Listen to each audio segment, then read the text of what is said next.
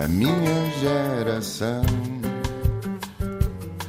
Ironizou o coração, alimentou a confusão, brincou às mil revoluções, amando gestos e protestos e canções pelo seu estilo controverso. Este país também é para novos e é por isso que temos em estúdio um jovem especialista em direitos de autor. Nasceu em 88 em Setúbal, onde passou toda a infância e adolescência, repletas de dias a jogar futebol em ringues públicos com amigos das mais diferentes origens e camadas sociais, até ingressar no ensino superior que só frequentou escolas com nomes de poetas. Não se esqueçam que Bocage também era de Setúbal. Aos 18 mudou-se para Lisboa para estudar direito na Católica, convencido de que o futuro passaria pela advocacia. Ao longo do curso, porém, foi descobrindo uma vontade de ensinar, investigar e fazer carreira na academia. Esteve seis meses a estagiar numa ONG no Ghana antes de ir para os Estados Unidos, onde fez o mestrado na Universidade de Harvard. Regressou para o doutoramento na Católica Global School of Law, onde atualmente é diretor executivo. Tem lutado para que o acesso à formação jurídica esteja exclusivamente dependente do mérito dos candidatos e não das suas condições económico-financeiras. Quando foi convidado para dar aulas como assistente, perguntou ao orientador de doutoramento e se os alunos me fizerem uma pergunta e eu não tiver a mais pálida ideia acerca da resposta? Tito Rendas, muito bem-vindo. Olá, Diana, obrigado pelo convite. Que conselho é que te deu o, o professor Henrique Sousa Antunes uh, quando lhe fizeste esta pergunta e alguma vez te aconteceu não teres uh, resposta para um aluno? Acontece-me, Diana, em quase todas as aulas. Uh, aquilo que o professor Henrique Sousa Antunes me disse uh, na altura foi uh, muito simples. O professor Henrique Sousa Antunes foi dos professores, do ponto de vista pedagógico, mais admiráveis que eu tive e foi a primeira pessoa a quem eu recorri antes de começar a dar aulas. Foi, aliás, a, pessoa que me convidou para dar aulas uhum. na Faculdade de Direito e eu pedi-lhe que reuníssemos antes de dar a primeira aula e coloquei-lhe exatamente essa questão e ele disse-me: diz-lhes a verdade. Diz diz-lhes que uh, não tens a certeza da resposta ou não sabes sequer, nunca pensaste uhum. uh, sobre o assunto e dizes que, mas essa, essa, resposta tem de vir acompanhada de um compromisso, que é o compromisso de ires para casa, fazeres investigação sobre esse tema e na aula seguinte trazeres uhum. a resposta ou pelo menos uma, uma tentativa de resposta para, porque nem sempre há uh, respostas seguras e certas para muitas questões uh, jurídicas, mas traz uma tentativa de resposta para esse aluno. Uh, muitas vezes isso, isso acontece, talvez em quase todas as aulas seja um exagero hoje em dia, à medida que vamos investigando, vamos desenvolvendo o nosso conhecimento sobre os temas que estamos a lecionar também, mas acontece com alguma frequência. E eu acho que eu não sei ou vou informar melhor, são sempre muito bem-vindos também neste programa, se não souberes alguma resposta a uma pergunta.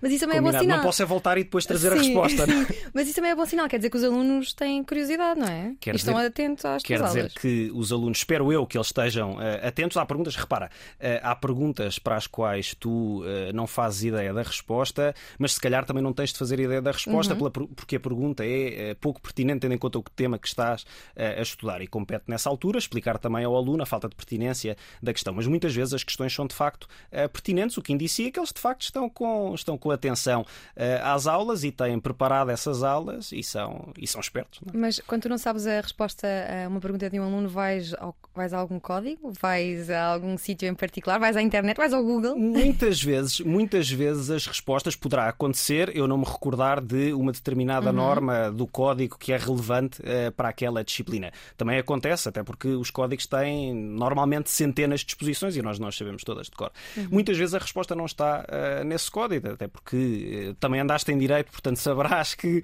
uh, ao recordar-te que as normas são gerais e abstratas, portanto prevêem um modelo de facto e nem sempre a resposta para um caso concreto se encontra diretamente naquela norma, o que implica fazer alguma investigação, ir aos livros, ir à internet também, há vários uhum. recursos online de que, de que me socorro, naturalmente. Sim. Já que começámos com um professor marcante no teu percurso, passamos já para outro, o professor James Boyle, da Universidade de Duke, com quem tiveste o primeiro contacto com a tua área de especialidade, o, o direito de autor. O que é que te fascinou nesta área? Porquê a área de direitos de autor? Olha, hum, a explicação é, eh, enfim, complexa. Eu andei hesitante entre, na altura de escolher uh, o tema de, de doutoramento, e, aqui, e que é o tema de doutoramento que acaba por definir a tua carreira uhum. uh, na investigação, estava hesitante entre áreas uh, muito diferentes. Acabei por optar pelo direito de autor por eh, duas grandes eh, razões. Primeiro, porque me apaixonei por essa, por essa área depois de ter aulas com o professor James Boyle, que era de facto um professor muitíssimo cativante. Sabes que é isto que eu acho que distingue um excelente professor de um bom professor ou um bom professor de um mau professor.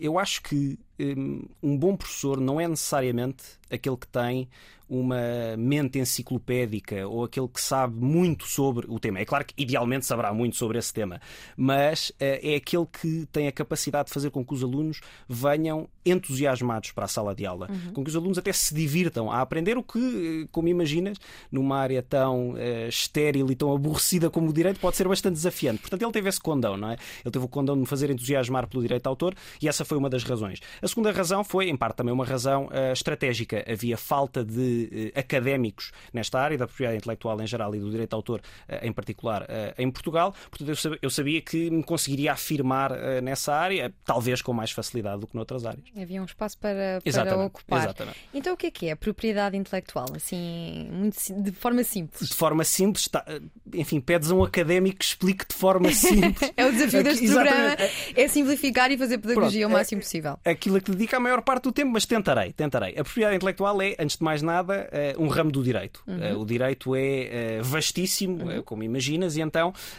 aquilo que nós fazemos é dividi-lo em diferentes ramos, em subconjuntos de normas que estão organizadas em torno de determinados princípios. A propriedade intelectual é um desses ramos uh, do direito e que basicamente uh, regula a proteção, o uso e a exploração de criações intelectuais, de criações da mente humana. Essas criações podem ser uh, muito diferentes e depois a propriedade intelectual divide-se em sub-ramos uhum. dentro, desse, dentro desse ramo maior, as patentes, as marcas, o direito autor. Sim.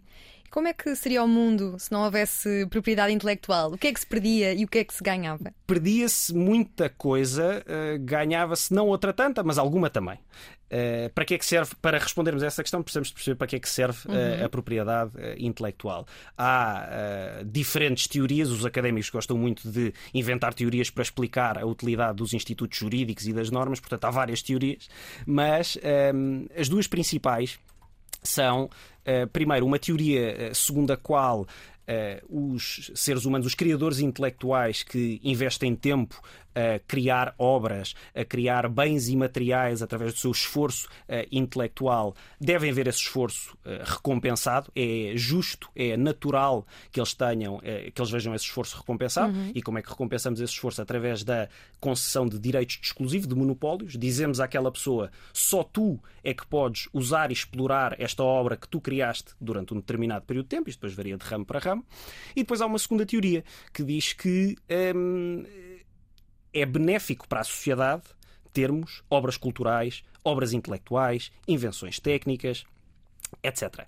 Uh, se é benéfico para a sociedade, nós temos de incentivar a criação destas obras. Uhum. Portanto, daí também que concedamos os tais monopólios, os tais direitos exclusivos, como incentivo para que as pessoas se sintam motivadas a criar. Sim.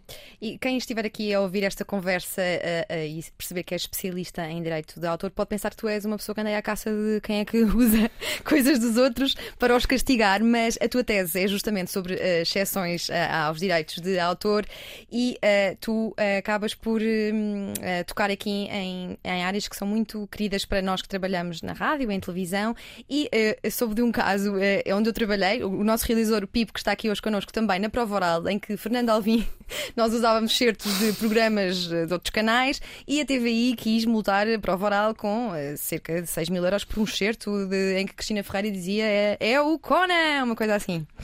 Uh, isso faz sentido? Se multares um outro programa por usar um, um certo pequenino que, uh, cuja ideia era fazer humor vejo que uh, fizeste investigação sobre direitos de autor e sobre casos, uh, enfim, em que, em que estive pelo menos indiretamente uh, envolvido e esse foi de facto um deles da minha perspectiva, não faz sentido nenhum essa exigência, uhum. precisamente porque está coberto de uma exceção ao direito de autor.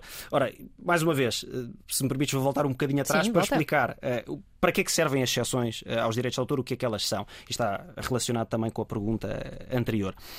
Um, o, a propriedade intelectual em geral e os direitos de autor em particular, aquilo que concedem, como eu dizia há pouco, é direitos de exclusivo. Portanto, reservam a uma pessoa a, a utilização e a exploração exclusiva daquela obra.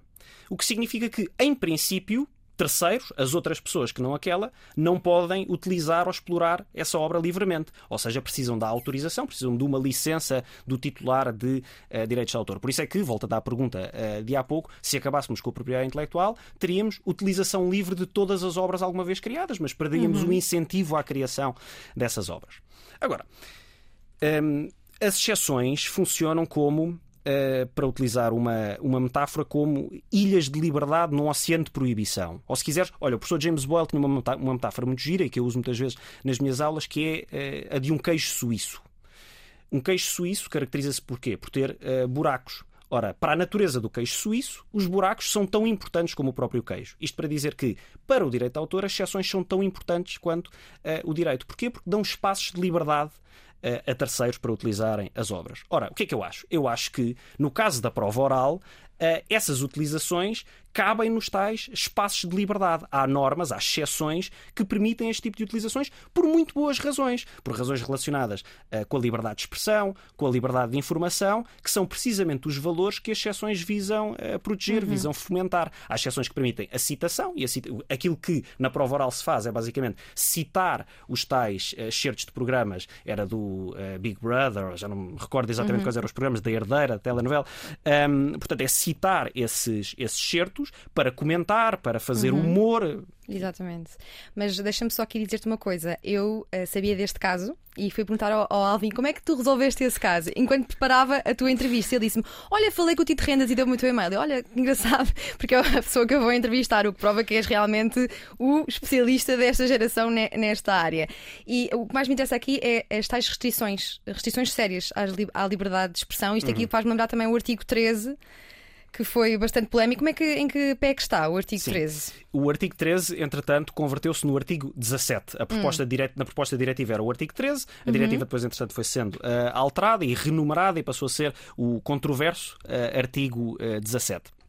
O artigo 17 eh, foi aprovado, juntamente com o texto dessa eh, diretiva, tratando-se de uma diretiva eh, da União Europeia. Isto Já foi transposta? ainda não. Ainda, ainda não? não? Ainda não, porque tinha havido uma, uma proposta apresentada ao Parlamento em final de setembro de 2021. Acontece que o nosso Parlamento foi, entretanto, dissolvido. Hum. Portanto, o processo de transposição ficou. A proposta caducou, basicamente. E agora tem de voltar a ser apresentada na nova legislatura. Portanto, ainda não foi transposto. havia uma proposta que era uma proposta bastante cautelosa transposição uh, e é nesse pé que estamos uh, neste momento. E aquela questão que andava a circular na internet, que era os direitos de autor vão acabar com a internet? Ora, era, era é, é uma expressão exagerada. Eu lembro-me. Eu, eu, eu, e alarmista. Alarmista, bastante alarmista, mas teve um efeito muito positivo. Sabes que. Eh, Chamar na... as pessoas para a discussão. Exatamente, exatamente. Na altura em que este tema estava a ser uh, discutido, uh, eu, enfim, dedicando-me a este tema, uh, naturalmente, assim que a proposta veio a público, comecei a escrever sobre, sobre o assunto e a alertar uhum. para, para os perigos que resultavam daquela disposição.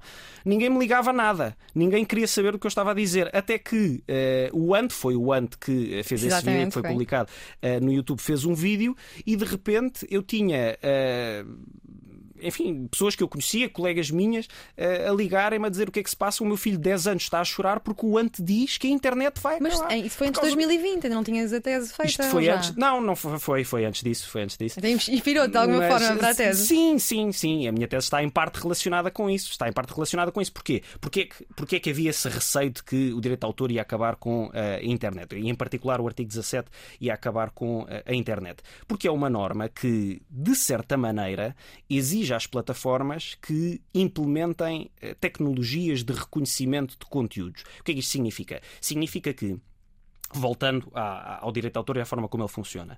Os titulares de direitos têm o exclusivo de utilização das obras. E o que é que eles têm de fazer para pôr estas tecnologias a funcionar?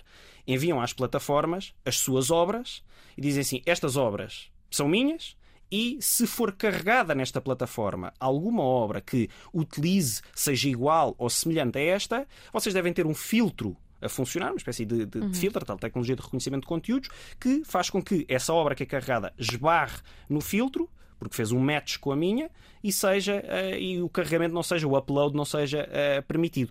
Isto tinha, uh, ou pode ter, efeitos prejudiciais para Sim. a liberdade de expressão, porque estas tecnologias são, uh, coloquialmente dizendo, bastante estúpidas, não, é? não conseguem reconhecer o que é uma paródia, o que é uma citação, não conseguem Exato, então imagina, se eu agora pusesse um excerto de 15 segundos do vídeo do Want nesta entrevista, ia-me acontecer alguma coisa e eu tinha que parar- pagar alguma coisa ao Want. Não, enfim, não necessariamente. Eh, depende. Eh, eu sei que as, as plataformas, nomeadamente, por exemplo, eh, o YouTube, que é a principal plataforma de, de carregamento de, de vídeos. O YouTube o que faz, já tem uma destas tecnologias eh, em funcionamento eh, há muito tempo. Eh, agora, o YouTube tem uma grande vantagem, não é? Que o YouTube, a Google que detém eh, o YouTube, tem dinheiro para investir no desenvolvimento destas tecnologias. É a tecnologia eh, mais avançada de reconhecimento de conteúdos que há. Mas ainda assim, para funcionar, o YouTube o que tem de fazer é adotar regras mais precisas. Para eu perceber se uma exceção se aplica ou não, se alguma utilização é uma citação ou uma paródia, eu tenho que fazer um exercício que é um exercício de ponderação. Eu tenho que tentar procurar um equilíbrio entre valores de sentido eh, oposto. As tecnologias não conseguem fazer isto, não é? Portanto, aquilo que se faz é adotar um número preciso de segundos, 15 segundos é admissível, 20 segundos já é inadmissível. Imagina, não, não, não tenho a certeza acerca do número eh, certo de segundos, mas, ehm, portanto, dependerá do número de segundos que tiver sido definido eh, por essa plataforma. Qual é que é o risco? Vamos imaginar que, eh, de facto, excede o número de segundos que foi, que foi definido pela plataforma. Aquilo que acontece é esbarra no tal filtro e o titular dos direitos sobre a obra, no caso será eh, o ANT, é notificado e pergunta-se ao titular de direitos: quer remover o vídeo, o outro quer que esse vídeo seja eh, removido, quer monetizar o vídeo, o que significa atribuir as receitas publicitárias que o teu vídeo geraria ao ANT, Uhum. no caso, ou então quer que o vídeo permaneça online, mas simplesmente monitorizar as visualizações para saber se o vídeo é popular, se não é popular, se é visto, se não é visto. Sim. Portanto, são dadas várias opções. No caso do YouTube, pelo menos, são Sim, dadas várias falaste do opções. YouTube, e o Facebook também tem esse mecanismo, Exatamente, não é? exatamente. Se passarmos, acontece, na prova oral não podemos passar muitos vídeos porque senão o nosso live nas redes sociais eh, vai abaixo. Já vos aconteceu? Já, já, já, já, então tentamos evitar. Um, amigo meu dizia-me que houve muitas músicas no YouTube e que o canal não é dos músicos que ele está a ouvir. Como é que se faz para proteger uma coisa que já está a circular livremente? O canal não é dos músicos que eh, ele está a ouvir. Há, portanto, eh, músicos que, ou pessoas que gerem aquele canal fazem carregamentos de Uhum. Carregam vídeos. música e metem eventualmente um, um desenho por baixo, uma imagem. Pronto, esse- esse- esse- essa é uma estratégia eh, recorrente também. Muitas vezes aquilo que se faz é eh, manipular eh, os vídeos de maneira a que a tecnologia não eh, os detete. É muito mais fácil, por exemplo, para a tecnologia detectar corretamente eh, som. Também há vários casos de falsos positivos. Eh, obras que são detectadas, mas que na verdade não deveriam ter sido detectadas. Não é Ah, Covid, falsos positivos. Não, não, não, não. Não, falsos positivos no sentido de violação de direitos de autor. Eh, portanto, eh, deteta, eh, mas não devia eh, detectar. Para evitar casos de detecção correta, o que muitas vezes as pessoas fazem é manipular os vídeos de maneira a passar eh, no filtro. O que é que se faz? Ora, o que os titulares de direitos de autor podem fazer, no caso dessas plataformas, é recorrer aos mecanismos internos dessas plataformas. As plataformas têm mecanismos de denúncia eh, desses vídeos que foram ilicitamente carregados e basta ativar esse mecanismo, apresentando uma denúncia através dessas, dessas ferramentas. Eh, podem também recorrer aos tribunais e, enfim, a outras vias. E olha, os direitos de autor variam entre países? Há alguma espécie de acordo internacional nesta matéria? Há vários acordos internacionais, há vários tratados internacionais e eh, na União Europeia há várias diretivas que procuram harmonizar os direitos de autor. Apesar de termos essas diretivas e apesar de termos esses tratados, há eh, divergências bastante significativas entre eh, os vários Estados, e em particular entre a União Europeia eh, e os Estados Unidos. Por exemplo, olha, tá- falávamos há pouco das, das tais exceções. Os Estados Unidos são muito mais generosos em matéria de exceções do que a União Europeia. Dão muito mais espaço de liberdade aos utilizadores do que os países da Tens União alguns Europeia. exemplos?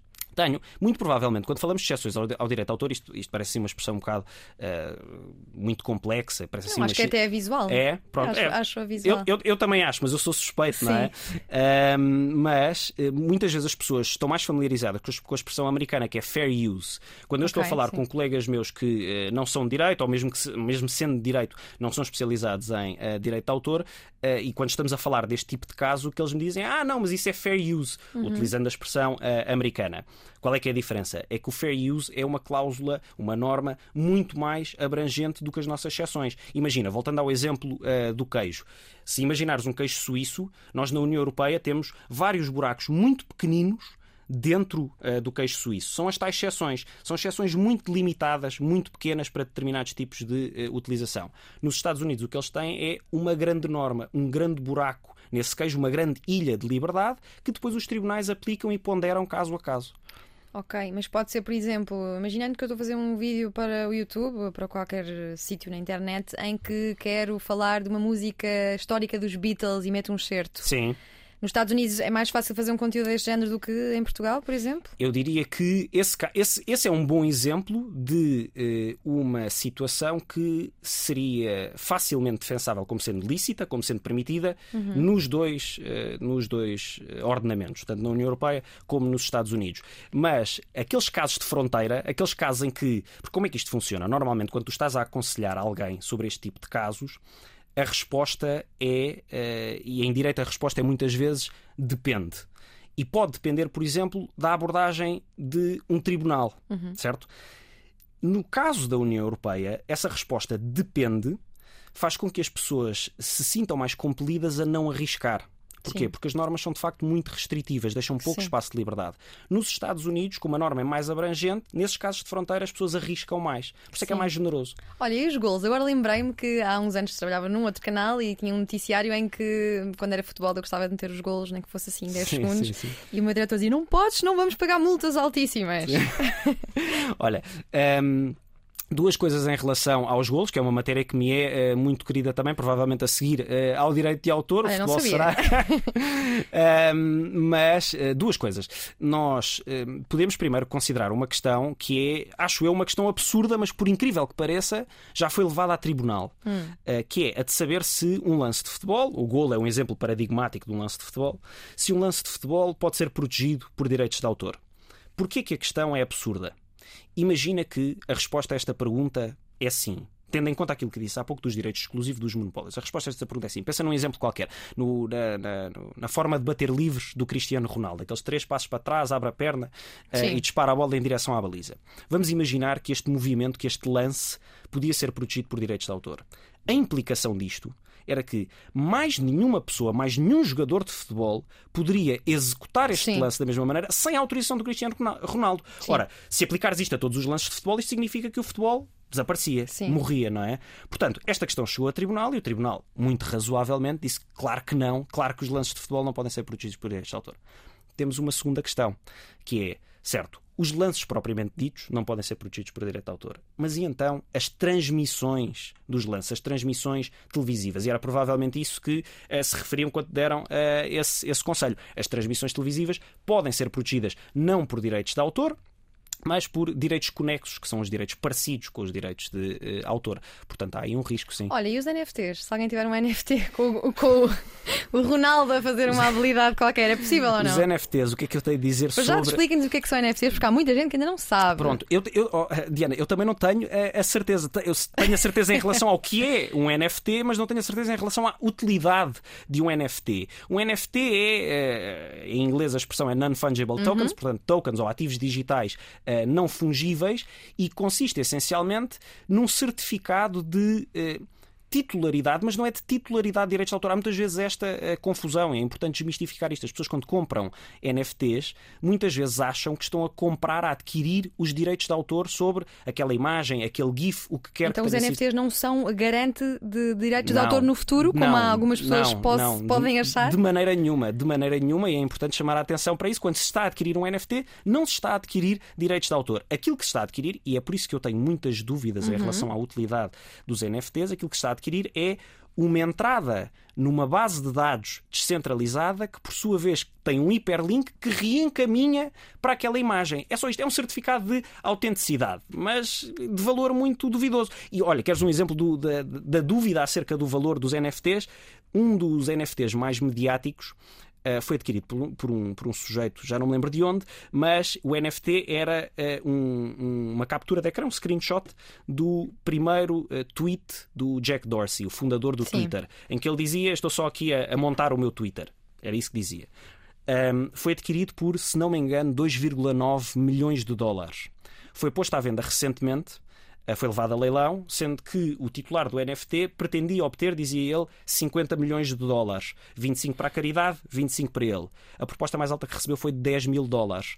Portanto, em pouco tempo, foi de 2,9 milhões até 10 mil dólares. Acho eu porque as pessoas se perceberam de que o valor dos NFTs não é. Mas há uma data de casos assim excêntricos como, como esse. Qual é a tua posição? Já parece-me que não és assim muito fã de NFTs. Não, e acho que, aliás, os NFTs têm um outro problema: é que podem facilitar uh, bastante a violação de direitos de autor, porque nada impede, imagina, uh, nada impede que tu, uh, tu própria tires um screenshot uhum. de, não de um tweet teu, porque aí serás tu a titular de direitos, mas de um tweet meu, imagina, e o vendas como um NFT.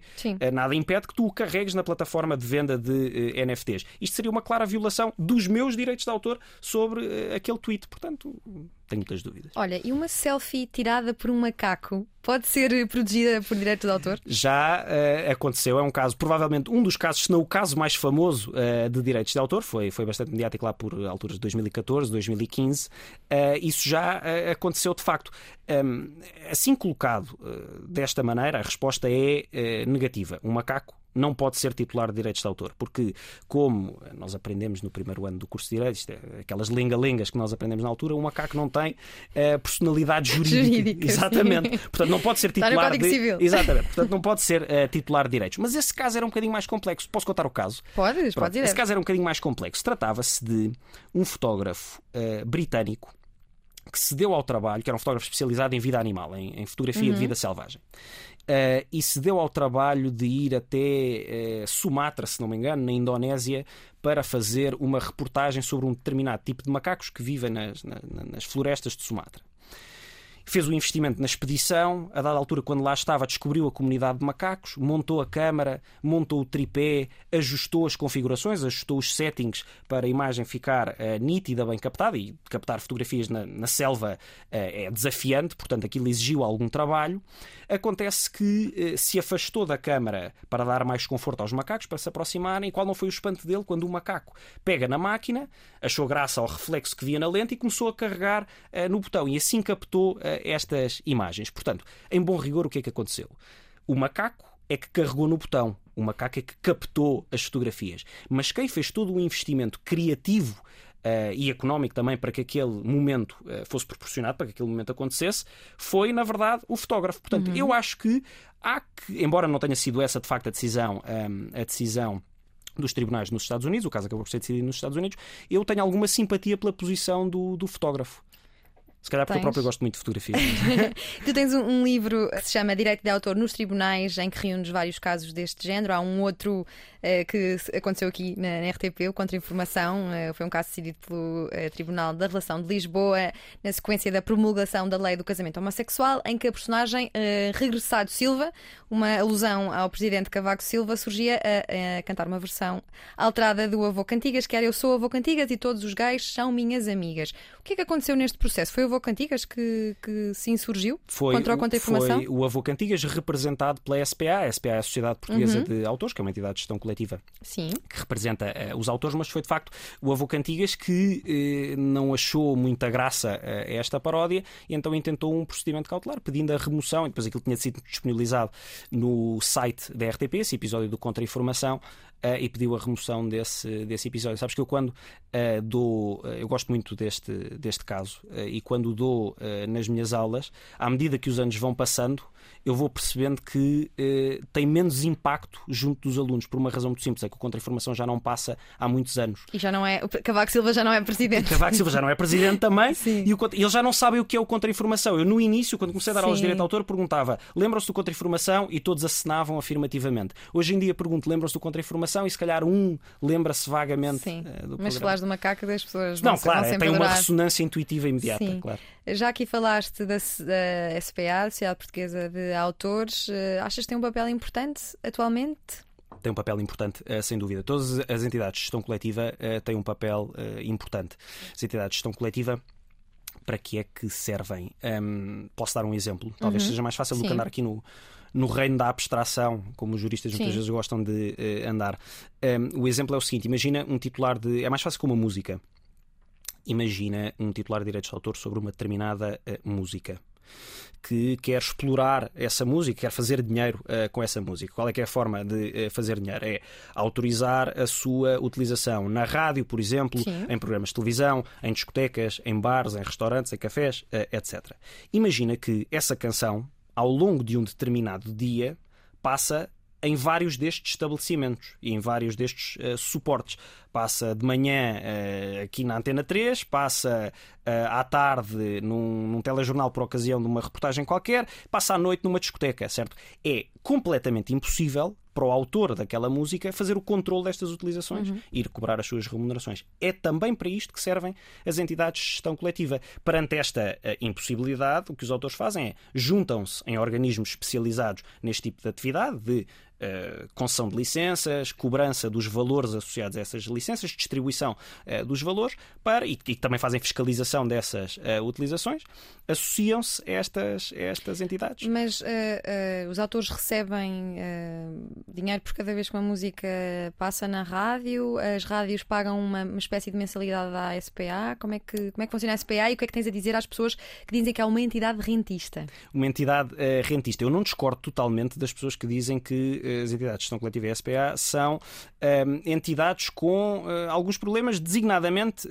esse e outros, como alguma falta de uh, transparência. Mas um, ehm, aquilo que fazem e que é extraordinariamente importante para os autores é precisamente distribuir os valores que cobram uhum. e que uhum. resultam dessas utilizações. Portanto, não é sob a forma de uma mensalidade. Em princípio, essa distribuição é feita. É impossível também por uma entidade de gestão coletiva conseguir perceber com precisão o número de vezes em que uma determinada determinada canção foi utilizada nestes estabelecimentos. Portanto, as técnicas muitas vezes são com base em amostragem ou com base em informação que é enviada pelos utilizadores, pelas estações de rádio, quem quer uh, que seja. Portanto, distribuem esses valores, em princípio, em função do volume de utilização daquelas canções. Agora, uh, tem alguns problemas. Uh, claro, historicamente sempre foram consideradas e tem havido legislação destinada a, a, combater este problema, sempre foram consideradas entidades pouco transparentes, que cobram valores de comissão excessivos por esta atividade que que eh, desenvolvem, mas desempenham um papel muito importante. Sim. E quanto tempo é que devem durar os direitos de, de autor? muito menos do que duram, Diana, muito menos do que duram. Há quem defenda que devia ser menos de 10 anos. Pronto, a, verdade é que. Qual é a tua opinião sobre isto? Eu acho que. Hum, primeiro, tem uma duração uh, absolutamente exagerada. Tem uma duração pornográfica. Os direitos de autor é, é, é a regra geral. Há, vários, há várias regras uh, especiais. Uh, a regra geral é vida do autor mais 70 anos. Portanto, imagina, desde o momento em que a obra é criada, ela está protegida até à morte do autor e mais 70 anos depois disso. Portanto, os direitos de autor podem facilmente chegar aos 100, 120 anos de uh, duração, que é manifestamente excessivo. E porquê que é manifestamente excessivo? Porque a vida comercial eh, de uma obra e no fundo os direitos os direitos patrimoniais de autor para aquilo que servem é para garantir uh, que os autores têm uma fonte de remuneração têm uma fonte de obtenção e depois de a família não é Exatamente, exatamente. Mas um, a vida comercial da esmagadora maioria das obras que são criadas é, é muito curta. As obras têm um, uma vida no comércio, as pessoas não, não as procuram uh, para sempre, não é? É claro que há obras que se transformam em clássicos instantâneos e poderão ter uma vida comercial muito mais longa, e nós sabemos à partida que tem uma vida comercial muito mais longa, mas a generalidade uh, não tem. Portanto, eu acho que, sem te conseguir dizer, porque tenho muitas dificuldades, era necessário um estudo empírico muito Sim. elaborado, sem te conseguir dizer uma duração correta, não sei se é 10 anos, não sei se é 14, como já foi no início dos direitos de autor, mas seguramente eh, muito menos do que é hoje em dia. E agora falando de uma realidade que está na ordem do dia, pelo menos há dois anos, as vacinas, porquê é que é importante uh, que as vacinas estejam protegidas por patentes? Pronto. Uh, as patentes são uh, diferentes uh, dos direitos de autor. As, as, patentes, enquanto que os direitos de autor protegem, isto é mais ou menos intuitivo, não é? Protegem obras literárias e artísticas. Quando falamos em direitos de autor, pensamos imediatamente em livros, filmes, músicas, pinturas, esculturas. Quando falamos em patentes, pensamos imediatamente em invenções técnicas, não é? E as, e as vacinas são um tipo de invenção técnica que é suscetível de proteção por uma patente. Essa questão foi muito uh, discutida e eu um, tenho muitas dúvidas acerca daquela que se vai transformar, acho eu, numa posição uh, maioritária. Pelo menos foi defendida por, desde Joe Biden ao presidente da Organização Mundial de Saúde, defenderam a suspensão das patentes uh, sobre as vacinas. E eu eh, e acho, que, acho que não sou suspeito nesta, nesta matéria, porque, primeiro, desde logo nunca trabalhei para as farmacêuticas. Normalmente há essa acusação, quando as pessoas defendem que não, as hum. patentes não deviam ser suspensas, há logo a acusação, não, trabalhas para as farmacêuticas, estás a defender os interesses delas. Não é o caso. Um, e, para além disso, eu, no meu trabalho de investigação, sempre fui adepto da liberdade de utilização das criações, não é? na medida do possível. No caso da suspensão das patentes sobre as vacinas, não. Eu acho que não devem ser suspensas e as patentes devem continuar a vigorar porque, desde logo, essa suspensão não ia ter uh, grandes efeitos uh, benéficos. Desde logo, não ia levar a uma. O que é que nós queremos fazer com a suspensão das patentes? Queremos que o preço de comercialização das vacinas deixa, certo? Deixa para nós conseguirmos fornecer mais vacinas a mais países que não têm acesso às mesmas. Só que a suspensão das patentes não vai levar a uma redução significativa do preço uh, das vacinas. Porquê? Estas vacinas contra a Covid-19 já são vacinas caríssimas de se desenvolver. Esta tecnologia do uhum. RNA mensageiro é aparentemente, não sou especialista nessa matéria, mas é aparentemente muito complexa e faz com que as vacinas sejam muito caras de se desenvolver. Para além disso, algumas farmacêuticas já eh, abdicaram das suas margens de lucro. Para além disso, há várias vacinas concorrentes, o que naturalmente esmaga uh, os preços ou contribui para uma redução dos preços. Portanto, ehm, acabar com as patentes, muito provavelmente faria com que houvesse uma redução unitária muito pequena do preço das vacinas. Ora, para países como, uh, enfim, países da África subsaariana, é normalmente desses que estamos uh, a pensar, ehm, essa redução não ia fazer grande diferença. E diria-me, ah, está bem, não fazia grande diferença, mas fazia alguma diferença, ficava um bocadinho mais barata. Só que aí temos de olhar para o outro lado da questão. Para que é que servem as patentes, mais uma vez? Servem para uh, incentivar as pessoas a desenvolver determinados tipos de tecnologia. Uhum. Era precisamente porque existia uma patente, ou existia a tal cenoura da patente, que as farmacêuticas investiram muito dinheiro a desenvolver aquelas vacinas. Imagina que tu tinhas desenvolvido uma vacina uh, olhando para essa cenoura, não é? Querendo uh, obter a patente sobre a vacina e depois, já sendo titular da patente ou de um pedido provisório de patente, diziam-te assim: não, agora vamos acabar com a patente. Portanto, é estar a brincar com as regras do jogo quando o jogo está já em funcionamento. Portanto, eu tenho muitas dúvidas. E, e qual é que é a consequência? É que, imagina, numa futura crise de saúde pública, se estas farmacêuticas Uh, com base neste precedente da suspensão das vacinas na Covid-19, se vissem perante a decisão de invisto ou não invisto, se calhar não se iam sentir propriamente incentivadas. O argumento a... contrário é, porque, é por ser um tema saúde, saúde pública, devia claro. estar acessível a todos. É verdade, é verdade. Só que não é a suspensão das patentes que vai fazer com que elas estejam uhum. acessíveis uh, a todos. Precisamente Sim. porque a redução do preço ia ser insignificante e depois porque o principal problema uh, das vacinas contra a Covid-19 é que a capacidade produtiva eh, mundial é relativamente escassa. Há muito poucos países que conseguem produzir aquelas vacinas. Aqueles que conseguem uh, produzir já estão efetivamente a produzi-las. Suspender as patentes não vai fazer com que de repente todos os países consigam produzir aquelas vacinas. Portanto, o efeito da suspensão ia ser mínimo e o prejuízo ia ser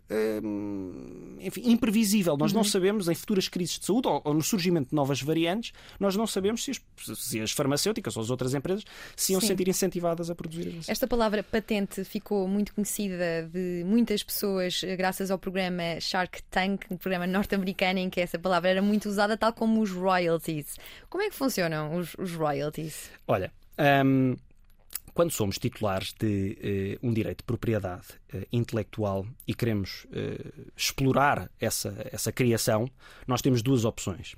Ou nós exploramos por nós próprios, é o que acontece muitas vezes com uh, escultores, arquitetos, não recorrem uh, a terceiros para fazer essa exploração, ou então nós exploramos através de outras pessoas, através de terceiros. Esses terceiros podem ser as tais entidades de gestão coletiva de que falávamos uh, há pouco, ou então podem ser pessoas com quem nós contratamos a exploração uh, daquela patente, como é que, da, da, da invenção que está protegida pela patente. Como é que nós podemos fazer isto? Nós ou vendemos a patente, ou transmitimos a patente para outra pessoa, ou então licenciamos. O que é que é uma licença? É autorizar aquela pessoa a fazer a exploração em troca do pagamento de uh, um, um, valor. Esse valor são precisamente os royalties. O Sim. valor que a outra pessoa uh, que adquiriu a licença me paga em troca dessa licença.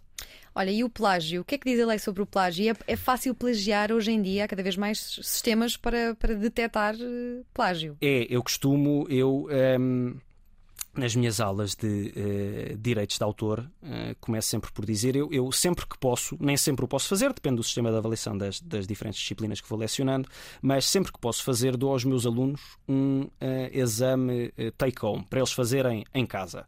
Porquê? Porque eu acho que é o tipo de exame que eh, mais facilmente reproduz aquilo que eles vão encontrar na vida prática. Não é? Na vida prática eles não vão ter de memorizar, sentar-se em duas horas e escrever uma peça processual, por exemplo. Vão ter tempo em casa para consultar os materiais. Portanto, faça esse tipo de exame. Mas digo-lhes, atenção, a contrapartida disto, porque eles normalmente gostam deste tipo de exame, dá-lhes mais flexibilidade, a contrapartida é que vocês não podem plagiar. E é especialmente estúpido plagiarem numa disciplina de direitos de autor. Portanto, chama a atenção uh, para isto. E digo-lhes também, é cada vez mais fácil, digo exatamente isso que tu disseste, é cada vez mais fácil nós detectarmos o plágio, porque há ferramentas uhum. automáticas para essa uh, detecção. Aquilo que o nosso uh, código, a nossa lei, o nosso código de direito de autor diz acerca uh, do plágio é que é, não é exatamente a palavra plágio que é uh, utilizada, há lá um conceito que é parecido com o conceito de plágio, o plágio é também um conceito académico, mas aquilo que diz é que basicamente é crime. O que é que é plagiar? Plagiar é nós apropriarmos-nos de expressão alheia, de uhum. alguma coisa que outra pessoa escreveu, por exemplo, e apresentar essa expressão como sendo nossa. Ou seja, eu utilizo, eu reproduzo aquele conteúdo e, em vez de acrescentar, imagina, uma nota de rodapé uh, citando o autor daquela expressão, faço de conta que aquilo uh, é meu, não é? Ora, o nosso Código de Direito de Autor diz que isto é crime, está previsto como crime de contrafação, é este o nome que é uh, utilizado. Depois, na academia, o conceito de plágio é um, ehm, um bocadinho mais amplo do que isto. Há o plágio académico e há o plágio jurídico, chamemos assim. Falei do plágio jurídico, na academia, vamos imaginar que eu escrevo um determinado artigo, um artigo académico, uh, e depois reciclo aquele artigo e volta a publicar numa outra revista, sem antes dizer que aquilo já tinha sido publicado noutra revista, sem antes informar o leitor, através de uma nota de rodapé, uhum. por exemplo, atenção que isto é baseado num outro artigo que eu já escrevi. Isto na academia pode ser considerado plágio também.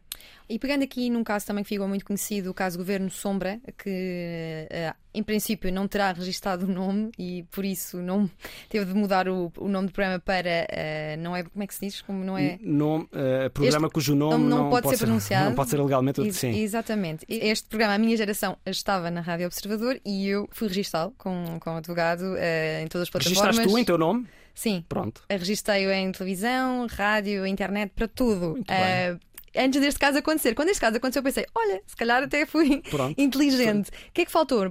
Foi, foi, justamente isto, eh, registar a marca? O que aconteceu foi uh, o seguinte: não faltou registar a marca, faltou registar a marca em nome de, uh, no caso, Carlos Vaz Marques, Pedro Mexia, João Miguel Tavares e Ricardo Araújo Pereira, certo? Sim. Não sendo eles o titular, os titulares da marca, aquilo que acontece é que o titular que tinha registado e que é ainda atualmente titular dessa marca marca tem o tal monopólio de que falávamos há pouco. Esse monopólio é basicamente um direito de proibir. Uhum. A partir do momento em que aquela equipa se muda para um canal concorrente, em princípio, o titular da marca, que havia de ser o canal uh, anterior, já não sei exatamente uh, qual é que era, não tem incentivo para permitir essa utilização. Sim. Então não podem utilizar porque o direito é meu. Sim, há ainda outro caso, fala com ela, da Inês Menezes, que está agora na Antena 1, ela hum. também registrou antes de, de sair da, da radar.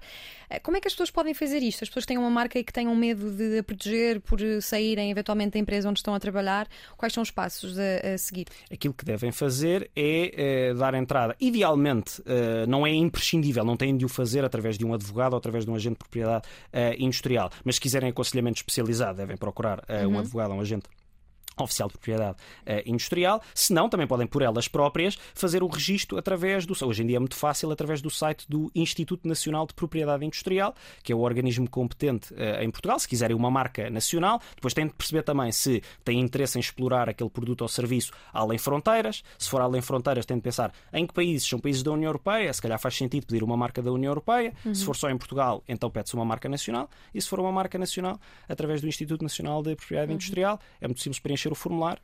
E qual é que é a diferença entre marca registada, trademark e copyright? Aqueles símbolos que nós estamos Sim. sempre a ver e muitas vezes não sabemos a diferença entre eles. Sim, olha, a marca registada e uh, trademark é essencialmente uh, a mesma coisa. Uh, trademark é a expressão que é utilizada em inglês, mesmo na tradução uhum. da, da, nossa diretiva de marcas, por exemplo, utiliza-se essa expressão. Nos Estados Unidos também se utiliza essa expressão, que é o equivalente à nossa marca registada. Também há alguma proteção para as marcas não registadas, mas é uma, uma uhum. proteção uhum. muito superficial. Copyright é um, direito de autor, é a tradução da expressão direito de autor. O C dentro do círculo é um símbolo que é utilizado para sinalizar que aquele conteúdo está protegido por direitos de autor, embora não seja indispensável a utilização desse símbolo. Eu não tenho. Imagina que tu crias uma obra uh, qualquer, tu não tens de meter lá o círculo com o C para que essa obra seja protegida. Muitas vezes é enfim, uma medida preventiva que as pessoas adotam para sinalizar uhum. que aquilo está uh, protegido. O mesmo se passa com o, com o TM, que é utilizado, ou com o R. Uhum. Quem nos está a ouvir ainda está com dúvidas que estamos perante o maior especialista em direitos de autor da nossa geração. Tito, tu não sei se continuas a trabalhar ativamente nesta área, mas tens agora um novo desafio em mãos. Continuas a trabalhar em direitos de autor apesar de, deste novo neste novo ofício uh, enquanto diretor executivo da, da Católica? Continuo a trabalhar enquanto académico, já não enquanto, enquanto consultor. Uhum. Uh, portanto, mantenho a minha atividade académica de investigação e de lecionação, mas uh, o novo cargo não me, não me deixa tempo. Além de ser um cargo de indicação exclusiva, não, não me deixa tempo para, para exercer. E de que forma é que a Católica Global School of Law é uma instituição pioneira em Portugal na internacionalização do ensino do direito? Parece-me ambicioso. É bastante, é bastante ambicioso, de facto, e é, um, é, um, é uma ambição quase com uh, dimensão de epopeia, não é? sim, é? Mas um, ehm, eh, aquilo que a Católica fez já uh, há vários anos foi oferecer os primeiros programas de mestrado e de pós-graduação uh, em Direito oferecidos totalmente uh, em língua inglesa. Temos também várias Sim. disciplinas oferecidas totalmente em língua inglesa na uh, licenciatura, mas através desses programas de mestrado, aquilo que nós conseguimos fazer foi captar alguns dos melhores professores do mundo nas suas respectivas áreas para Lisboa, para virem dar aulas a Lisboa, uhum. e com isso conseguimos captar também alguns dos melhores alunos uh, de, de, diferentes países. Todos Sim. os anos recebemos alunos de países muito diferentes. Nós aqui há umas semanas recebemos neste mesmo programa o Miguel Herdade, que é especialista em desigualdades na educação, e ele dizia-nos aqui que Portugal eh, não está a ombrear com as melhores universidades eh, do mundo. O que é que é preciso para que isto aconteça? Então, é, é termos planos curriculares em inglês e termos, conseguirmos ter os melhores professores do mundo nas suas áreas? Eu, eu ouvi a entrevista do, do Miguel e gostei muito. Uh, e é de facto é verdade que a generalidade das universidades em Portugal não está e não consegue ainda competir com as melhores universidades uh, do mundo. Para nós percebermos o que é que é preciso fazer, nós temos de compreender o que é uh, a universidade. E a universidade tem a sua a atividade da universidade projeta-se em dois planos diferentes, mas relacionados. O primeiro é a lecionação, o uhum. segundo é a investigação. E é isto que é a investigação que distingue, por exemplo, uma universidade, uma faculdade de Direito, vamos pensar, uh, de uma escola secundária. É que numa faculdade, no ensino superior, produz-se conhecimento e veicula-se esse uh, conhecimento. Também se conduz investigação. Portanto, o que é que nós temos de fazer para ser as melhores universidades do mundo? Temos não, não apenas de ser os melhores em ensinar, a dar as experiências pedagógicas uh, mais interativas, mais dinâmicas, de mais alta uh, qualidade, temos também de ser os melhores a investigar. Temos de produzir conhecimento de alta qualidade, de alto impacto, publicá-la em revistas uh, internacionais com revisão pelos pares. Portanto, nestas duas dimensões, nós temos de ser os melhores. E temos de ser os melhores numa terceira dimensão também, que cada vez mais é vista como sendo importante, que é a captação de um corpo docente, mas sobretudo de um corpo discente, um corpo de alunos Sim. diverso. Nós não podemos captar só nós, quem diz nós, diz a Universidade Católica e as universidades portuguesas em geral que queiram ombrear com as melhores. Não podemos captar só uh, alunos com uh, elevados recursos, temos uhum. de captar alunos de todas as origens e que tenham mérito e que preencham os requisitos para uh, frequentarem estes nossos E como é que se desenvolve políticas de inclusão social? Ora, um, através de, acho eu, deixa posso contar um caso uh, particular que me motivou a fazer uh, esta, esta. Ou melhor, um, ehm, dois casos, deixa-me contar dois casos de duas universidades que, que frequentei, uh, nos Estados Unidos, em Harvard, e aqui na Católica. O primeiro caso nos Estados Unidos é o seguinte: um, ehm, nós, eu, juntamente com alguns, e acho que isto mostra bem a forma como as universidades americanas conseguem desenvolver uh, este trabalho. Um, eu e colegas meus uh, desse, desse mestrado que fiz lá, unimos recentemente para uh, homenagear uma colega nossa. Uma colega nossa que, infelizmente, faleceu de forma precoce, mas que foi a primeira mulher síria a estudar na Faculdade de Direito da Universidade de Harvard. Como é que ela conseguiu ser a primeira mulher síria a estudar nesta Faculdade de Direito? Precisamente porque teve uma bolsa que cobriu a totalidade dos custos Uh, que, que, ela teve nos uh, Estados Unidos. É assim que nós conseguimos, é com este tipo de uh, prémios, este tipo de incentivos financeiros, porque muitas vezes quem vem destes países não tem condições para fazer face, para fazer face aos custos altíssimos que, que implica estudar uh, nos Estados Unidos. Portanto, o que nós fizemos foi uh, unir-nos para uh, criar uma bolsa com o nome dela e, para tal, tivemos o apoio institucional da universidade, tivemos e temos tido o apoio institucional da universidade a todos os níveis. Portanto, recebemos apoio burocrático nos contactos que fazemos com pessoas a tentar captar, a tentar captar financiamento, coisa que as universidades portuguesas não fazem, não têm tanta experiência a fazer. Segundo caso, para ilustrar também como é, que, como é que se faz isto, como é que se capta um corpo de alunos diverso. Já nesta qualidade de, hum, de diretor da Católica Global School of Law, eh, recebi há pouco tempo uma candidatura de um aluno eh, russo que na carta de motivação ele era de um, Khabarovsk, uma cidade na Rússia junto à Coreia do Norte, portanto no leste russo. Um, e ele na carta de motivação dizia que, eh, por ser gay, tinha sido vítima de bullying e discriminação ao longo da vida toda. Apesar disto, ele conseguiu ser uh, um dos melhores alunos na respectiva Faculdade de Direito e candidatava-se aos nossos uh, programas querendo uh, desenvolver uma carreira fora da Rússia e afirmar-se fora da Rússia.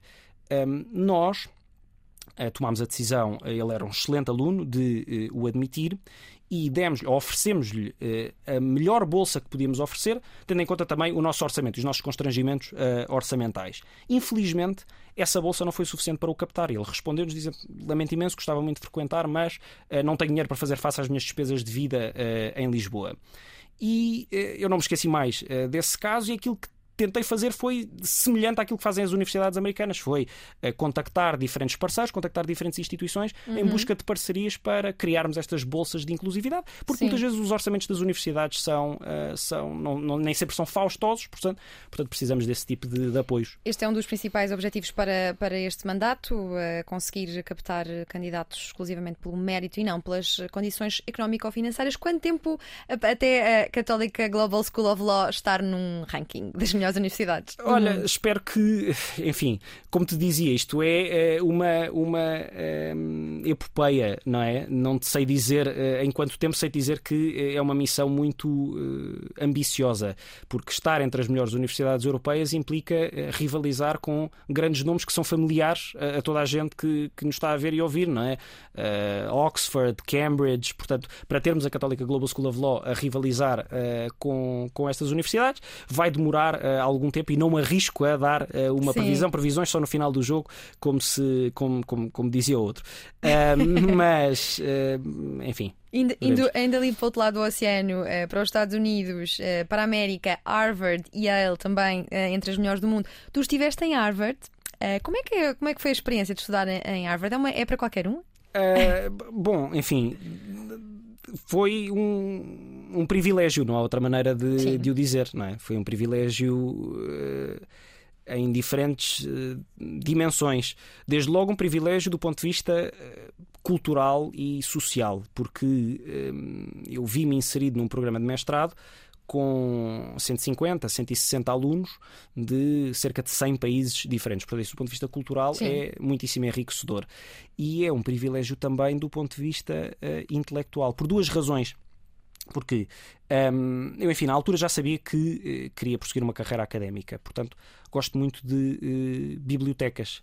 Sim. E a biblioteca dessa universidade é absolutamente uh, fascinante. Tudo aquilo que nós podemos querer para fazer investigação, em qualquer área que seja, está lá ao nosso dispor. Portanto, foi um privilégio nesse sentido. E foi um privilégio também no sentido, e foi uma lição que eu procurei. É uma lição que essa nós já aplicamos generalizadamente em, em Portugal, acho eu, mas que eu procuro também seguir no meu dia a dia, que é nos Estados Unidos os professores adotam aquilo que em inglês se chama uma open door policy, portanto uma política de porta aberta. Uhum. Basicamente, se eu tiver uma dúvida sobre uma determinada, uma, uma determinada área em que estou a fazer investigação, eu bato à porta uh, daquele professor que está entre os mais reputados pensadores daquela área e posso discutir com ele uh, aquele tema. Isto é é maravilhoso. É maravilhoso. Para um jovem que nos esteja a ouvir e que pense que a Harvard é uma coisa muito distante. Como é que essa coisa distante pode tornar-se mais próxima?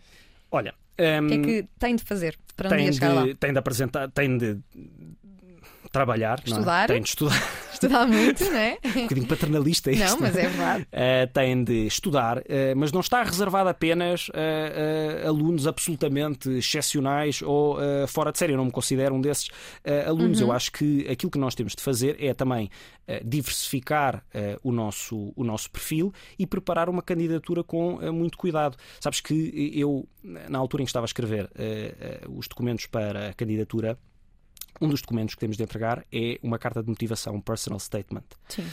Eu escrevi não sei quantas versões uh, desse uh, personal statement. Escrevi um primeiro, sujeitei a revisão uh, da minha namorada na altura, hoje a minha mulher, sujeitei a revisão de outras pessoas na universidade houve unanimidade em torno de que aquilo não prestava para nada.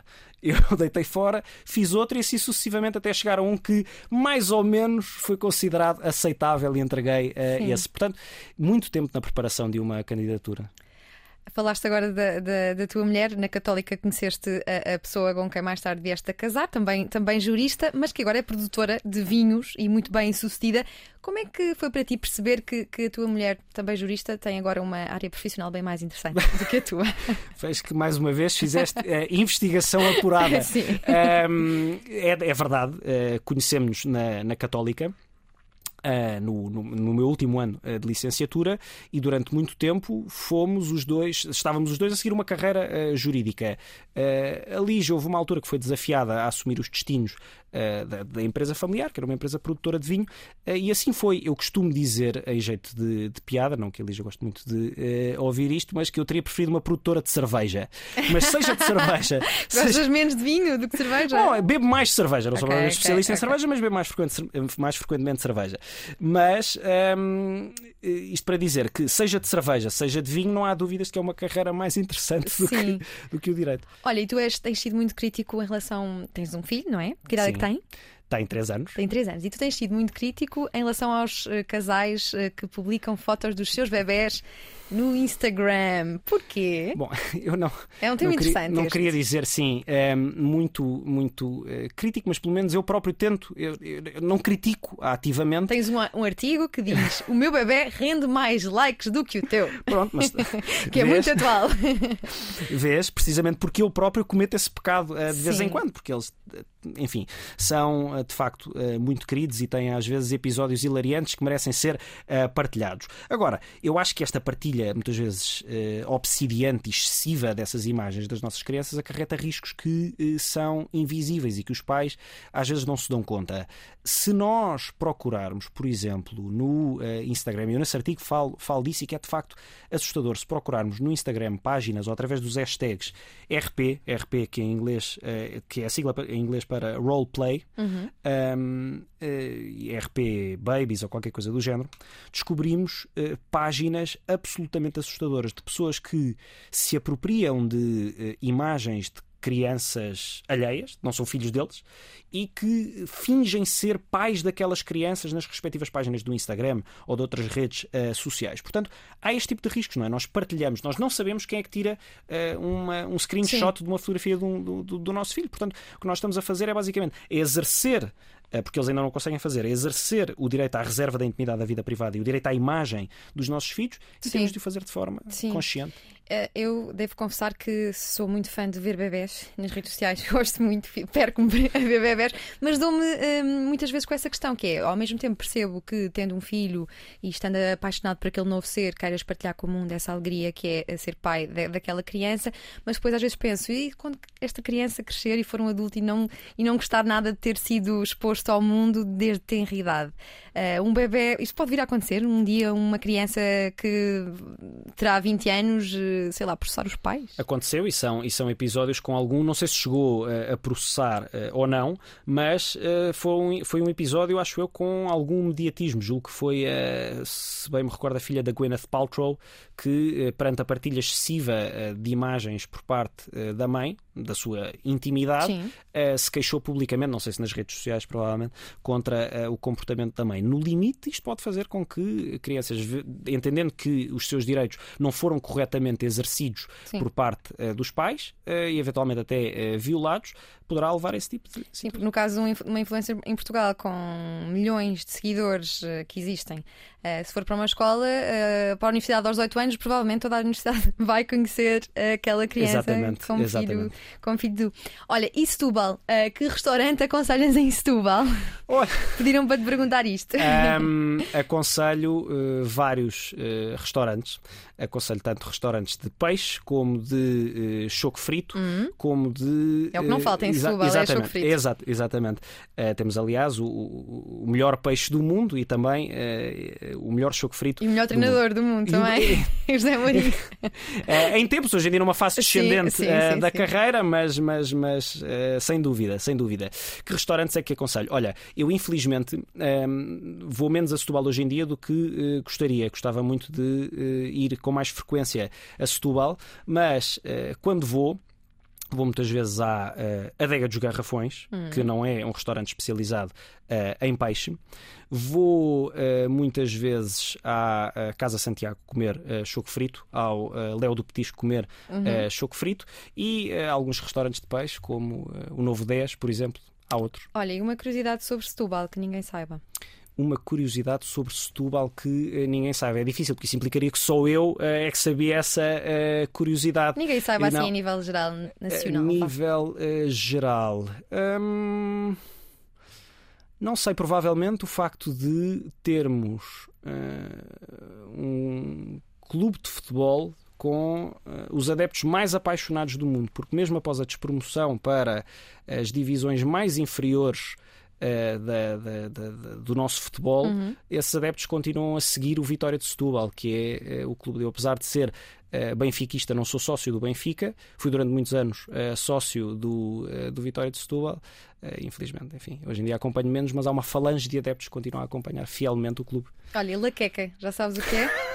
que é que é? O que é que significa o vocábulo laqueca? Isto dito assim soa mal, não é? Mas uh, queres Pode ser uma comida também, quer... mas não é. Queres contar o episódio? Queres que conte o episódio? Não, quero que me digas só o que é que quer dizer. Quer que significa... É um tipo de mármore, laqueca. A minha resposta não foi essa.